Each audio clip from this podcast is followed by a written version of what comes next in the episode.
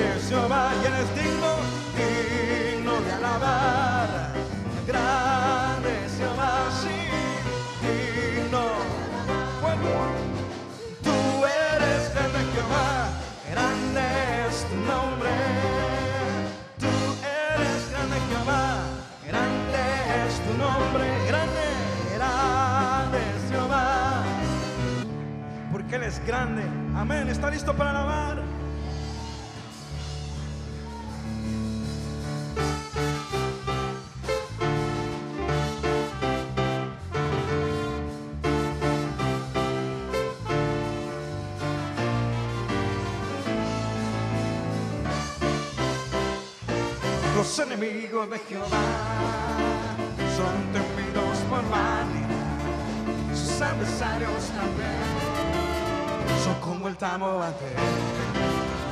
Los enemigos de Jehová son temidos por vanidad, sus adversarios también son como el tamo ante. ¿Por qué? Pues Jehová es el Señor, Jehová es el Señor. Jehová es el Dios de los dioses. Decapitó a Dagón, Dios de los filisteos, cortándole las dos manos, lo redujo a vanidad. Avergonzó a Baal y a todos sus profetas, fuera de la victoria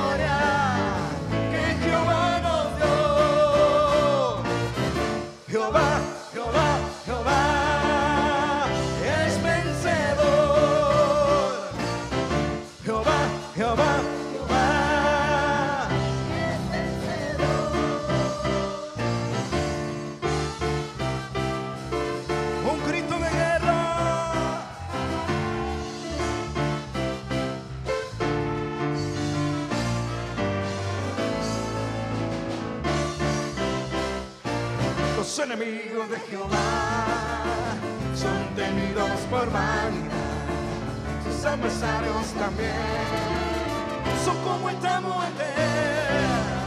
los enemigos de Jehová son temidos por vanidad. Sus adversarios también son como el tamo ante. ¿Por qué? Pues Jehová es vencedor. Jehová es el Señor. Jehová es el Dios de los dioses. Decapitó a Dagón, Dios de los filisteos, manos, lo redujo a vanidad y avergonzó a Baal y a todos sus profetas. Fuera de la victoria que Jehová nos dio, que Jehová nos dio.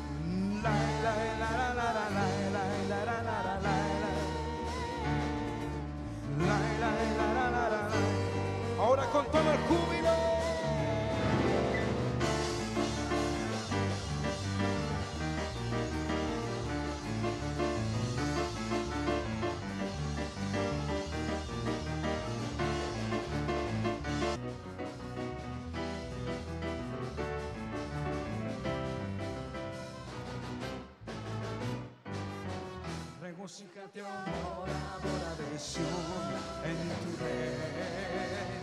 Regocíjate amor, adoración en tu rey. Regocíjate amor, adoración en tu rey.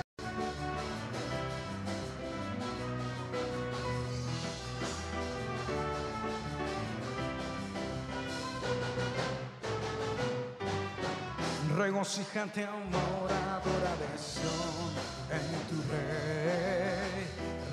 Regocíjate, moradora de Sion, en tu. Señor, Y ahora recibe mi alabanza, mi ofrenda. Tú eres digno de suprema alabanza. Él es digno. Oh,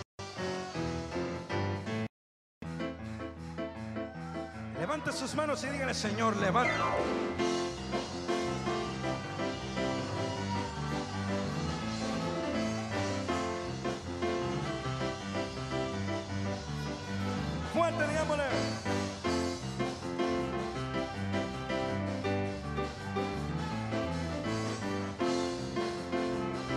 Levántate, Señor. Levántate, levántate, Señor. Que tus enemigos huyan delante de ti. Levántate, levántate, Señor.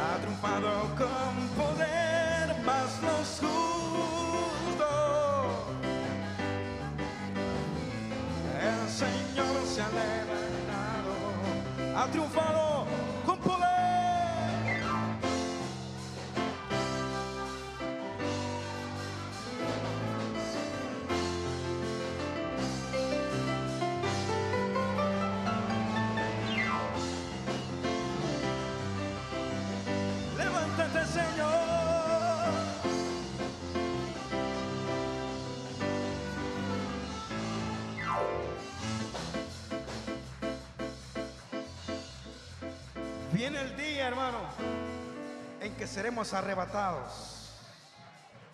Viene el día en que le veremos cara a cara. Viene el día en que escucharemos la trompeta, el shofar. Amén. Viene el día en que yo volaré y mis alas yo levantaré. Viene el día en que yo volaré y le veré. Viene el día en que y mis alas yo levantaré. Viene el día y le veré. A ver, fuerte. Viene el día en que yo volaré y mis alas y le veré. Fuerte. Viene el día en que yo volaré y mis alas yo levantaré.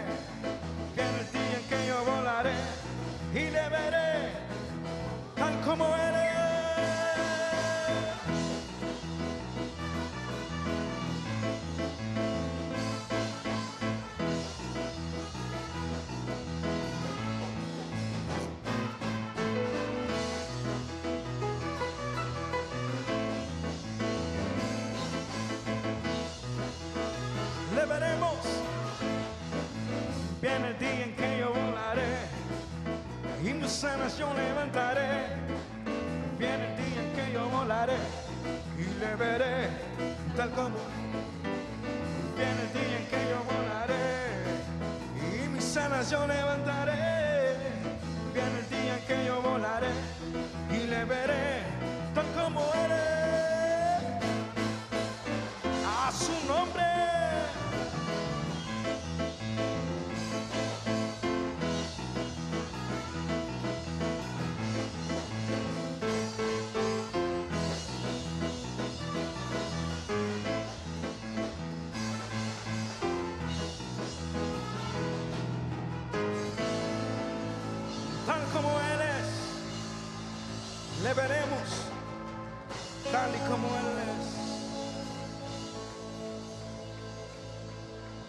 veremos, Señor, y te veremos, veremos tu gloria. Hoy nos acercamos, Señor, delante de ti, de tu presencia, y nos rendimos, Señor. Venimos delante de ti, Señor.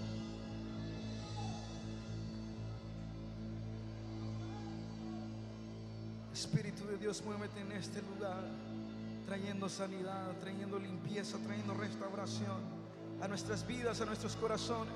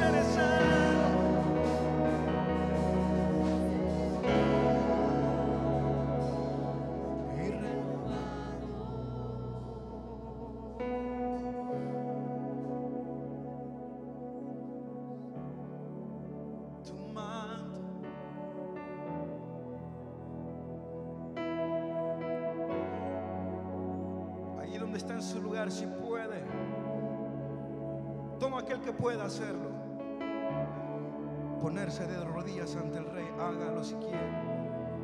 Y dígale, Señor, no hay otro lugar, no hay otro lugar, no hay otro momento más hermoso, más precioso que estar a tus pies, Señor, y derramar el perfume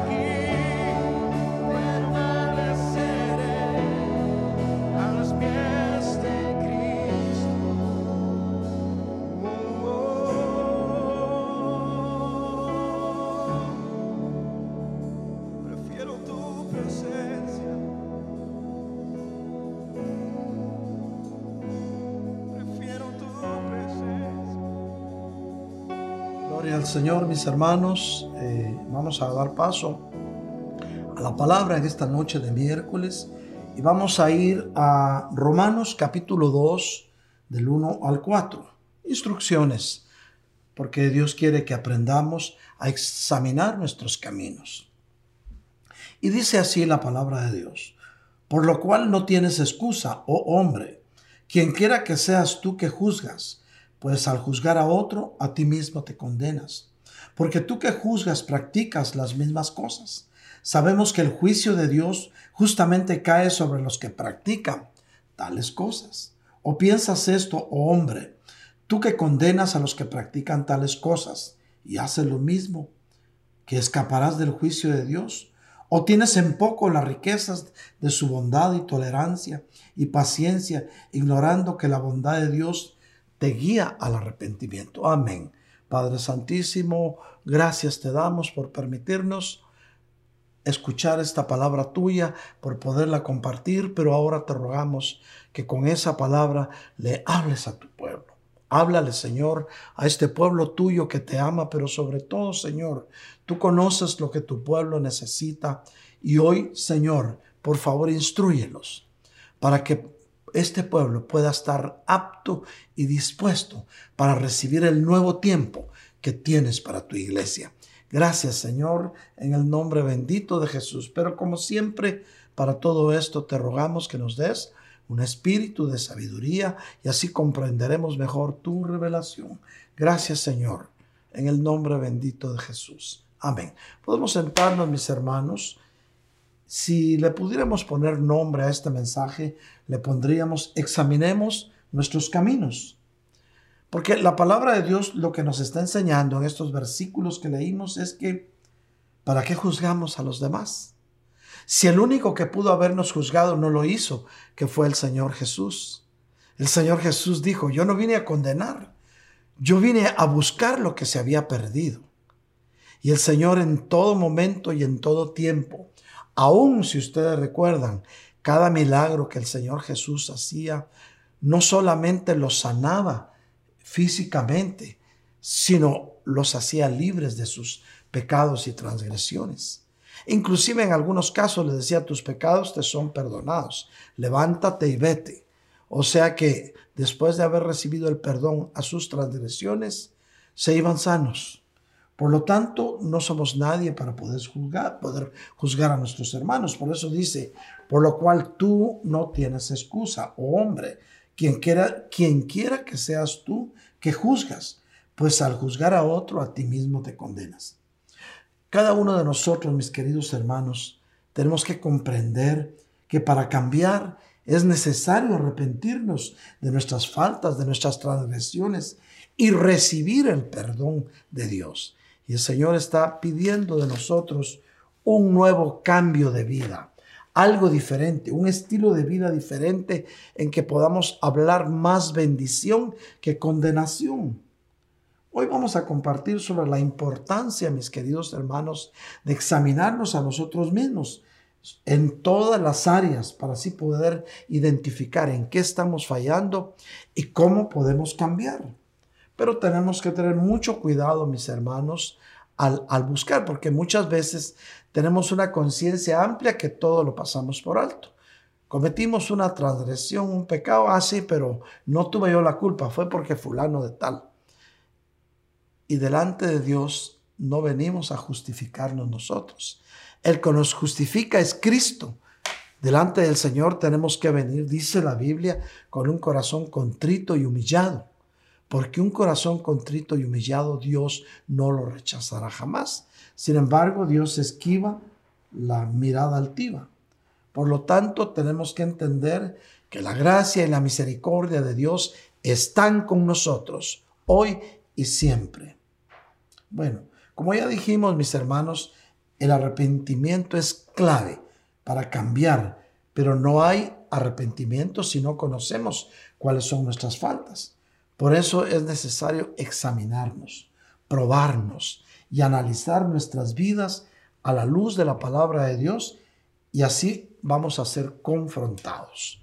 Mis queridos hermanos, debemos comparar nuestra vida al estándar de Dios, a su medida, a su regla, a sus ordenanzas, y no a la medida de nosotros, porque nosotros podemos fácilmente empezar a justificarnos a nosotros mismos. No es suficiente ser mejor que otros cristianos. Y hasta es vergonzoso, mis hermanos, compararse con el mundo, compararse con los demás. La medida de Dios es justa y es estable. Nunca cambia. Pablo dijo que no se atrevía a compararse con otros, ni a medirse a sí mismo, sino conforme a la medida de Dios. En 2 de Corintios 10, 12 dice así la palabra, porque no nos atrevemos a contarnos ni a compararnos con algunos que se alaban a sí mismos, pero ellos midiéndose a sí mismos y comparándose consigo mismos, carecen de entendimiento, pero a ti el Señor te ha dado entendimiento. Si Pablo no se comparaba con los demás, ¿quiénes somos nosotros para compararnos? La Biblia nos dice que los escribas y los fariseos se comparaban con los demás para justificarse a sí mismos. Pero el Señor no nos manda a justificarnos a nosotros mismos. ¿Recuerdas aquel pasaje de la Biblia en que dice que había un, fariseo que estaba orando en público y decía, Señor, gracias porque no soy como este publicano? Y con orgullo lo decía en público, en las plazas públicas. Sin embargo, había un publicano que no ni siquiera se atrevía a levantar la vista, humillado delante del Señor, reconociendo que había pecado. Y el Señor dice, este se levantó de ahí justificado, pero el otro lo hizo para que lo vieran. Nunca hagamos las cosas para que nos vean, porque por eso nosotros sabemos que el único que nos juzga es Dios y Dios tiene misericordia. Es mejor que nos conozcan como servidores del Señor. En 1 Corintios 4, del 1 al 4, dice así, que todo hombre nos considere de esta manera, como servidores de Cristo y administradores de los ministerios de Dios, de los misterios de Dios. ¿Qué mejor que te conozcan como que le sirves al Dios vivo? Ahora bien, lo que se requiere además de los administradores es que cada uno sea hallado fiel. O sea, es mejor que te conozcan como un servidor fiel de Dios a que escuchen lo que digas de ti mismo. En cuanto a mí, es de poca importancia que yo sea juzgado por ustedes, dice Pablo por cualquier tribunal humano. De hecho, ni aún yo me juzgo a mí mismo, porque no estoy porque no estoy consciente de nada en contra mía, pero no por eso estoy sin culpa, pues el que me juzga es el Señor. Por eso, mis queridos hermanos, debemos ser confrontados con la palabra de Dios para poder cambiar. Dios quiere que haya un cambio en tu vida, un cambio eh, que no ha sido del, como resultado de hablar mucho nosotros de nosotros mismos, un cambio realmente de nuestra mente, de nuestro corazón, que se va a reflejar en nuestras actitudes. Por eso debemos de ser confrontados para poder cambiar. Job cambió cuando fue confrontado y luego fue perdonado, restaurado y prosperado. Fíjate bien, Job fue perdonado, fue restaurado y fue prosperado. Pero ¿qué pasó con Job? Se mantuvo fiel hasta el último momento. Le dio la gloria a Dios. Nunca se lamentó de lo que ya no tenía, sino al contrario, dijo él confiadamente, Jehová dio, Jehová quitó, bendito sea el nombre del Señor. Si eso podemos decir en nuestros momentos difíciles, mis queridos hermanos, vamos a poder nosotros experimentar ese cambio en nuestras vidas, el cual Dios quiere que lo tengamos. La Biblia nos llama a examinarnos en Proverbios 4 del 26 al 27 y dice así, fíjate en el sendero de tus pies y todos tus caminos serán establecidos. No te desvíes a la derecha ni a la izquierda. Aparta tu pie del mal. Nos dice que debemos examinarnos para así poder apartar nuestro pie del mal. ¿Cómo vamos a cambiar si no sabemos cómo estamos comportándonos? Antes tenemos que examinarnos a nosotros mismos y ver qué obras estamos haciendo y ver si con nuestra manera de vivir y de actuar estamos agradando al Dios eterno, al Dios que nos da la vida. Por eso, mis hermanos, en el Salmo 26 del 1 al 3 dice así la palabra de Dios. Hazme justicia, oh Señor, porque yo en mi integridad he andado y en el Señor he confiado sin titubear. Examíname, oh Señor, y pruébame. Mire lo que dice el salmista. No está diciendo yo me examino a mí mismo. examíname, oh Señor, y pruébame. Escudriña mi mente y mi corazón, porque delante de mis ojos está tu misericordia y en tu verdad he andado. Qué hermoso que le podamos decir al Señor, Señor, yo he andado en tu verdad, si es que realmente andamos en su verdad. Por ejemplo, el rey David, mis queridos hermanos, conocía la misericordia de Dios, por eso le pide que lo escudriñe.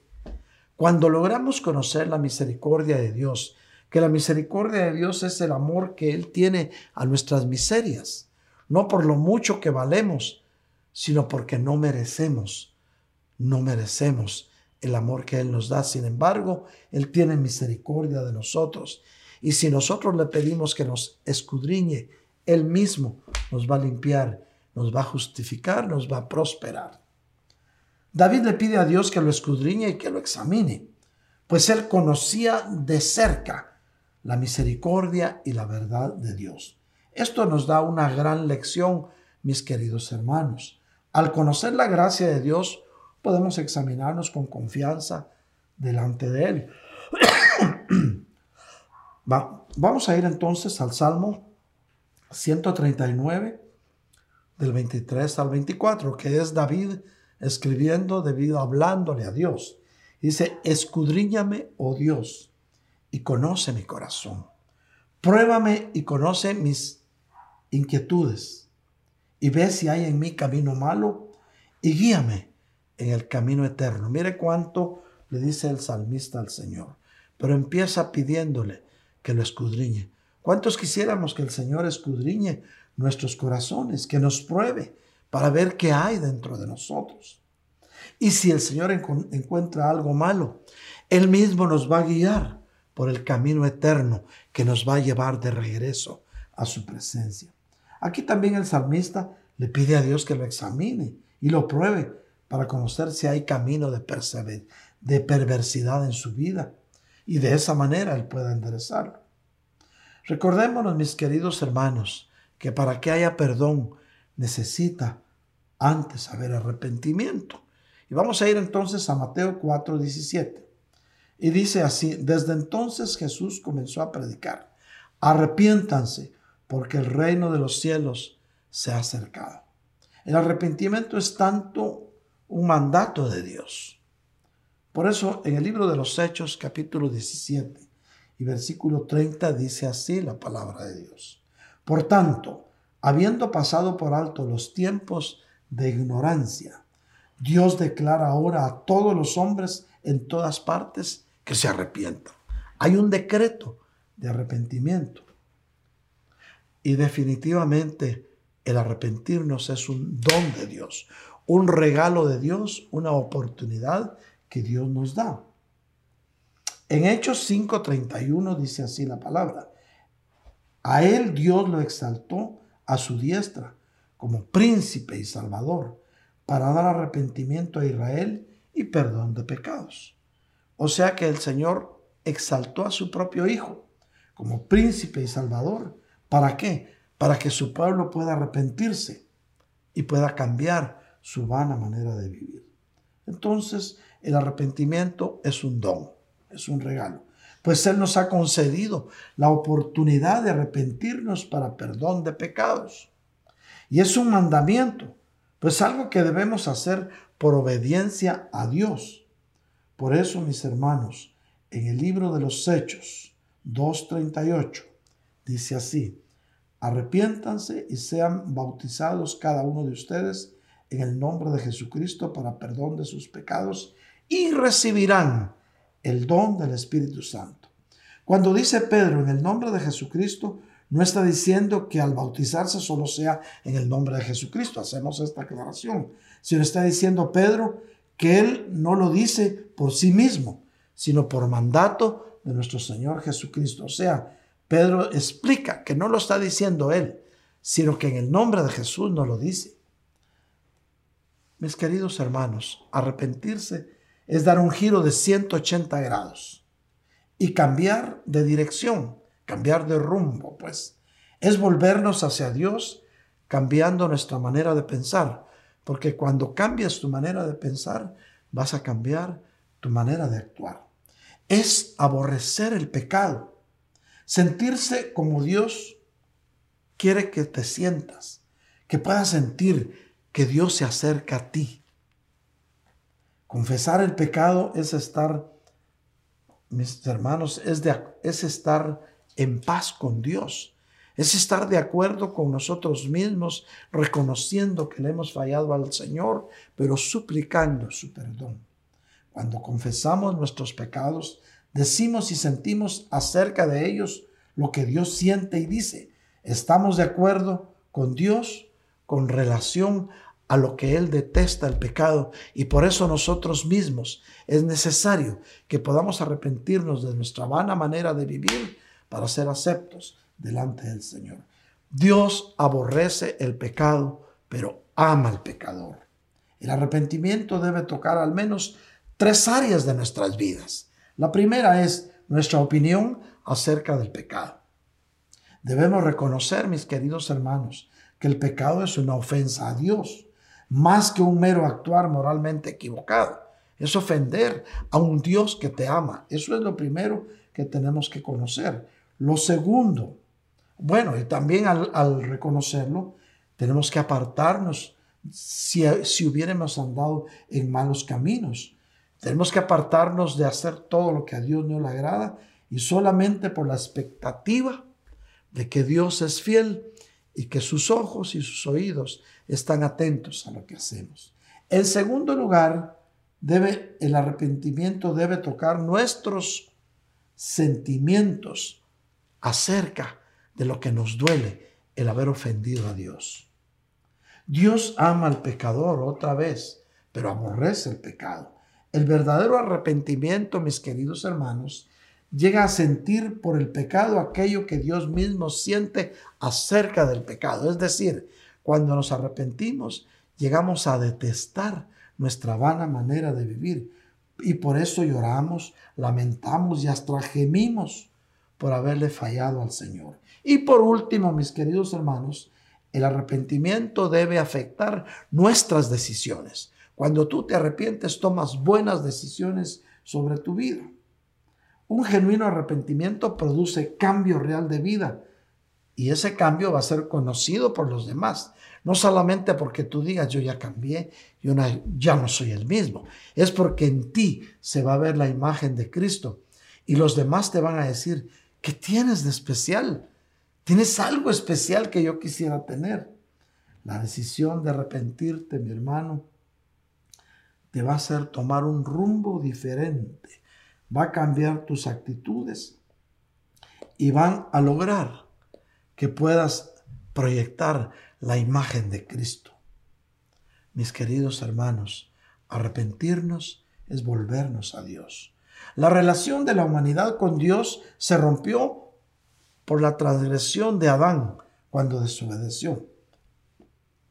Y tanto Adán como Eva estaban dándose las espaldas en direcciones opuestas. Pero en Cristo Dios manifestó su deseo de volverse al hombre y de reconciliarse con él. Por el, primer Adán nos apartó de la presencia de Dios, pero el postrero Adán, que es Cristo, nos reconcilió. Por eso él dijo, yo no vine a juzgar, no vine a condenar, vine a recuperar lo que estaba perdido. Y a ti y a mí nos recuperó el Señor. Y hoy podemos decir que somos parte del rebaño de Cristo. Alguien puede decir amén. Por eso en nuestro Señor Jesucristo se manifiesta la gracia de Dios. El volverse a Dios y el, y el que la humanidad se vuelva a Dios cuando estaba apartada de Él. El arrepentimiento es volverse de nuestros malos caminos, volvernos a buscar la presencia de Dios caminando como Dios quiere que caminemos. Es la reacción entre la verdad del Señor, confesando nuestros pecados, y es el perdón recibido que cambia nuestras vidas. La gracia y la verdad de Dios manifiestan la gloria de Cristo. Por eso es que se produce en los hijos de Dios que han tenido un verdadero arrepentimiento, un cambio de vida que se nota simplemente con estar cerca de un cristiano nacido de nuevo. El arrepentimiento trae perdón. El perdón trae la gracia y la gracia el cambio de vida. La gracia y la verdad caminan de la mano y la verdad nos hace parecernos más a Cristo. Pedro dijo en Hechos 3:19, por tanto, arrepiéntanse y conviértanse para que sus pecados sean borrados a fin de que tiempos de alivio vengan de la presencia del Señor. Cuando de veras nos arrepentimos, vendrán tiempos de alivio de la presencia del Señor para tu vida, para nuestras vidas y para la vida de aquellos a los que tú amas. La Biblia nos dice en Ezequiel 22:30, busqué entre ellos alguien que levantara un muro y se pusiera en pie en la brecha delante de mí a favor de la tierra, para que yo no la destruyera, pero no lo hallé. Necesitamos, queridos hermanos, interceder por el pueblo de Dios. Mis queridos hermanos, hoy es tiempo de que podamos entender que Dios quiere que haya un verdadero cambio en nuestras vidas. No solamente el que hablemos cosas bonitas, el que hagamos la voluntad de Dios. Hacer la voluntad de Dios es vivir como Cristo vivió sobre la tierra. Hacer la voluntad de Dios, mis queridos hermanos, hace que en ti se forme más la imagen de Cristo. Hace que los demás puedan conocer que realmente eres una nueva criatura, que ya las cosas viejas pasaron y que hoy en ti todas han sido hechas nuevas. Dios quiere que haya una novedad de vida en ti. Por eso es que tenemos que decirle al Señor como el salmista, como el salmista, hazme justicia, oh Señor, porque yo en mi integridad he andado. Cuando aprendemos a andar íntegramente, podemos con toda confianza decir, Señor, hazme justicia, porque he andado en integridad. Y el Señor, desde los cielos, va a ver tu corazón dispuesto, va a ver tu corazón arrepentido y va a enviar desde allá ese cambio que tanto has estado anhelando. Por eso, mis queridos hermanos, lo primero que necesitamos hacer es ver por donde caminamos. En Proverbios 4, 26 y 27, ya lo leímos hace rato, dice, fíjate en el sendero de tus pies. Y vamos a hacer una pausa en esto. Cuando la Biblia nos habla del sendero de nuestros pies, está hablando de nuestro caminar. Y cuando la Biblia habla de tu caminar, está hablando de la manera en que tú te comportas con los demás. No es tanto los pasos que das, es la manera en que tú actúas, es la manera en que tú reaccionas, es la manera hasta en la que tú pides, pues. Porque a veces no sabemos, no sabemos pedir como conviene. Y entonces es cuando el Espíritu clama con gemidos indecibles. Pero muchas veces también no pedimos con humildad, sino pedimos con altivez y Dios esquiva la mirada altiva. Dios quiere que delante de Él veamos, vengamos con un corazón contrito y humillado a decirle, Señor, yo no soy digno. Así como el hijo pródigo regresó a la casa de papá. Él, él ya no se sentía digno de ser hijo, pero quería regresar a la casa de papá. Y la solución que él encontró por sentirse indigno de regresar a la casa del Padre fue decirle que lo aceptara como a uno de sus sirvientes. Y mira bien, si nos humillamos delante de la presencia del Señor, veremos su gloria y seremos exaltados a su tiempo. Aquel hijo pródigo se humilló de tal manera que no se preocupó por ir a conseguir otro tipo de ropa o a pedir que le regalaran ropa diferente. Él vino con la ropa sucia, maloliente que traía del mundo en que vivía. Recuérdese que venía de, cuidar cerdos, cuidar puercos, pues. No iba a traer un olor a Chanel 5, ni mucho menos iba a venir eh, con un perfume de alto, de alto poder. Venía oliendo a posilga y con sus ropas sucias. Sin embargo, Dios no ve lo de afuera, lo de adentro. Dios ve un corazón contrito y humillado. Nunca va a rechazar el Señor un, un, corazón contrito y humillado. El hijo pródigo se acercó a la casa de papá tal y como venía. Dios te quiere tal como vienes a su presencia. Él se encargará de darte un vestido nuevo, él se encargará de dar un anillo en tu mano. Él se encargará de que maten para ti el cordero más, el becerro más engordado, para que haya banquete. Porque cuando regresamos contritos, humillados a la presencia del Señor, hay fiesta en el cielo. Por eso, mis hermanos, el hijo pródigo no se imaginaba ese recibimiento. El padre estaba con los brazos abiertos esperándolo, como está esperándote a ti con los brazos abiertos, sabiendo que tú eres un hijo, que eres una hija, que fuiste lavado, que fuiste lavada con la sangre de Cristo. No importa que tú te sientas que no eres digna, que no eres digno. Lo importante es que vienes de regreso a la casa de papá.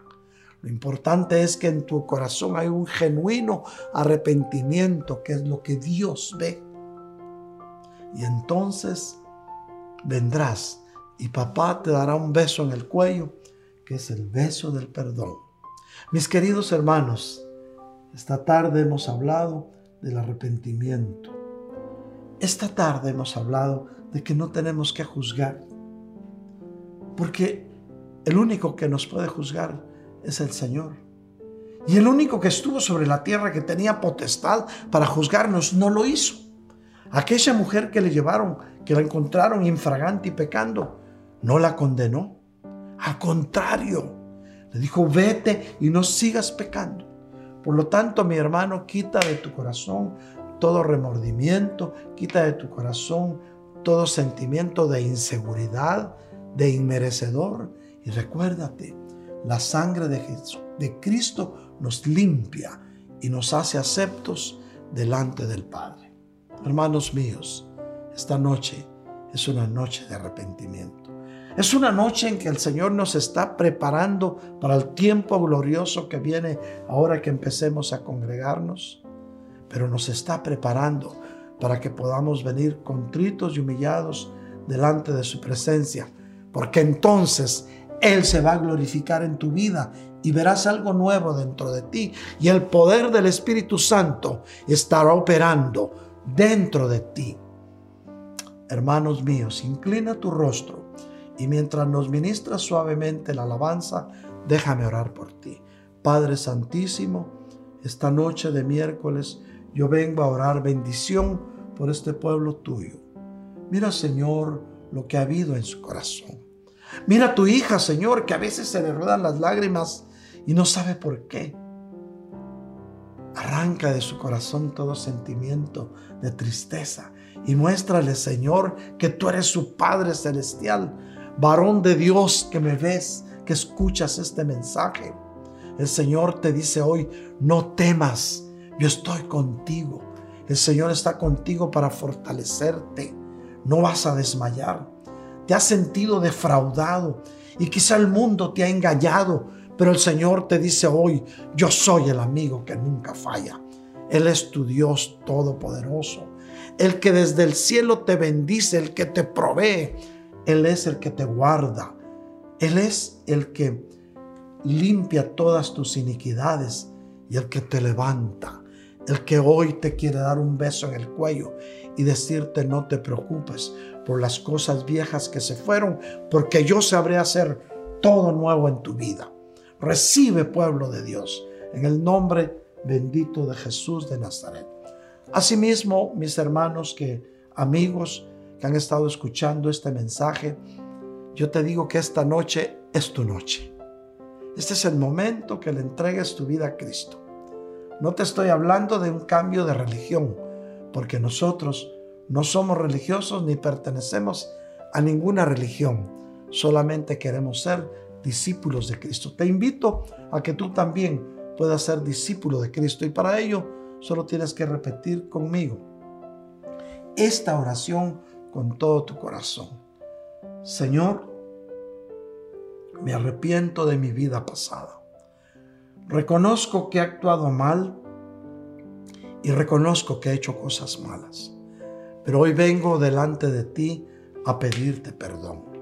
Yo vengo creyendo con mi corazón y confesando con mi boca que el Señor Jesucristo murió en la cruz del Calvario y pagó con toda su bendita sangre el precio de mi salvación y que el Padre, que tu Padre Santo, lo resucitaste al tercer día de entre los muertos y hoy está sentado a la diestra del Padre.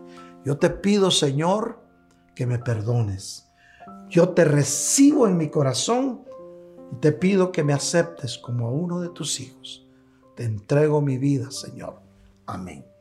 Si hiciste esta oración, puedes estar seguro que una nueva vida comienza hoy en ti. Algo nuevo viene para ti. Asimismo, mis hermanos, yo quiero agradecer a los hermanos que en este momento, a través del sistema que aparece en tu pantalla, están dispuestos a diezmar, a ofrendar o aportar en el reino de los cielos. Recuérdate que tus diezmos, tus ofrendas y tus aportaciones son voluntarias, pero Dios bendice al dador alegre que cada quien dé como el Espíritu lo proponga en su corazón, no con tristeza ni por necesidad, porque Dios conoce tu corazón. Padre, en el nombre de Jesús, esta noche yo bendigo a tus hijos que en este momento están diezmando, ofrendando y aportando. Señor, tú, tú prometiste abrirles las ventanas de los cielos y derramar sobre ellos bendición sobreabundante.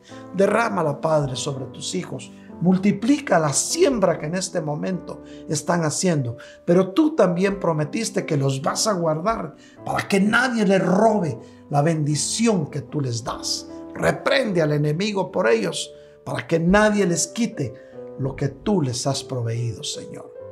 También esta noche, Señor, yo te ruego que en la casa de tus hijos nunca falte tu provisión y el pan sobre su mesa.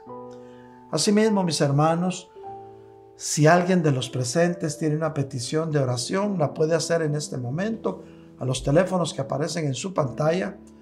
Es el 404-374-4678 4888-404-775-1204. Puedes llamarnos, ponernos un texto, puedes hacerlo por WhatsApp, haciendo tu petición de oración y será un gusto poder estar intercediendo por tu necesidad. Recuérdate que orando los unos por los otros seremos sanados. Asimismo, mis hermanos, quiero recordarles que el día de mañana, jueves, a las 8 de la noche, vamos a tener nuestra reunión virtual con los hombres de valor. Conéctate y, e invita a un hermano más de los que tú viste, has visto que ya no se han conectado, invítalo y dile, vamos a escuchar palabra. Te va a llegar la invitación y tú invita a alguien más con la clave que te llegue. Asimismo, yo le recuerdo a los jóvenes de Sion que el día de, viernes tendrán su reunión virtual con un tema muy importante a las 8 de la noche. Conéctate, te va a llegar la invitación y el código para que te conectes. Y tú, padre de familia, recuérdate a tu hijo, recuérdale a tu hijo que el viernes hay una cita para él con Dios, para recibir instrucciones del cielo. Asimismo, mis queridas hermanas restauradas por el Espíritu se estarán reuniendo el próximo viernes a las 7.30 de la noche para compartir un tema interesantísimo sobre el alma. No te la pierdas, conéctate. Te va a llegar la invitación con el código de, de ingreso e invita a otra hermana más para que también pueda recibir de gracia lo que tú estás recibiendo de gracia. Hermanos míos, nos vemos el próximo domingo a la 1.30 de la tarde con un domingo más de preparación para el tiempo glorioso que viene pronto, que nos vamos a estar ya congregando. ¿Cuántos queremos congregarnos? Yo sé que hay manos levantadas, todos diciendo que sí pronto, mi hermano. Pronto por ahorita, recuérdate, es primer domingo de preparación y van a ser tres. Así es que el que tenga oídos para oír, que oiga lo que el Espíritu dice a la iglesia. Bendiciones, pueblo de Dios, los amamos con el amor entrañable de Cristo. Reciban un abrazo a la distancia, los extrañamos, pero tenemos la esperanza que pronto nos estaremos viendo. Bendiciones, pueblo de Dios.